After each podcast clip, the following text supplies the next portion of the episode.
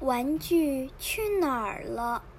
小雨有一个玩具箱，妈妈说，玩具箱是玩具的家，玩具晚上要回家休息，所以小雨睡觉前要把玩具们收回箱子里。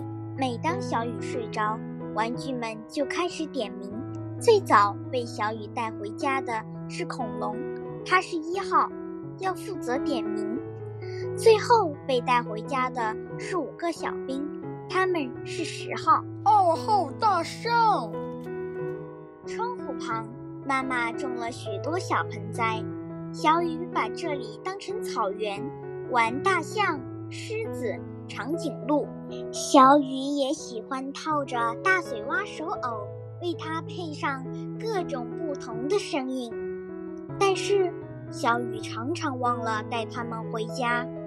二号大象，有四号狮子，它不见了。上次我自己被丢在餐桌上，好恐怖。小雨又忘了收玩具，不知道狮子会掉在什么地方。昨天已经少了两个小兵了，其他玩具都到齐了，我们睡觉吧。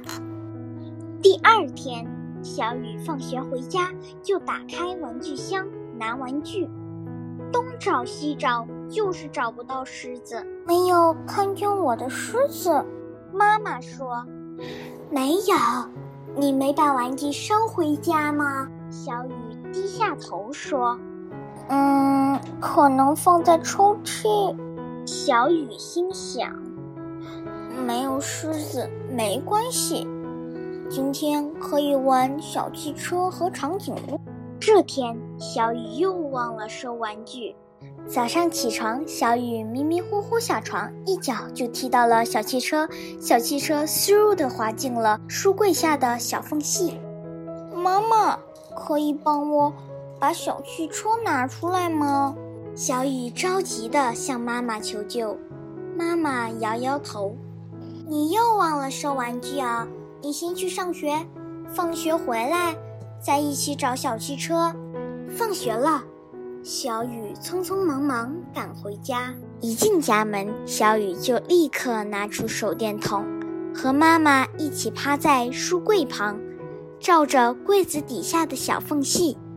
两人左看右看，就是没有看见小汽车。奇怪。我明明看见它滚进去了呀！你不爱惜玩具，玩具都离家出走了。妈妈，再买一台小汽车给我，我下次一定会收好。不行，你上次也是这么说，但是你还是没收好。小雨想，没有小汽车没关系，我今天可以跟大嘴蛙一起讲笑话。晚上，小雨睡着了，恐龙又出来点名。大象说：“不用点了，只剩下我、你、老虎，其他玩具都不见了。”恐龙生气地说：“小雨都不把玩具收好。”老虎难过的说：“我好想念他们哦。”又过了一天，小雨到玩具箱要拿玩具，一看只剩下三个，他抱着老虎跑去找妈妈：“妈妈，我的玩具都不见了，因为你玩完玩具后都不把它们放回原位。上次你把老虎弄丢，小狗咬断了它的尾巴，我还帮你把老虎的尾巴缝好。”妈妈，我以后不会了，可以再买新的玩具给我吗？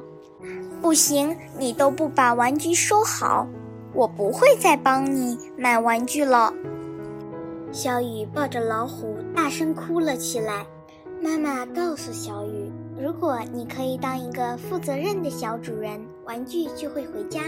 这天晚上，小雨睡觉前把老虎放回玩具箱，还对着玩具箱里说：“只剩下这些玩具了，我一定会好好爱惜。”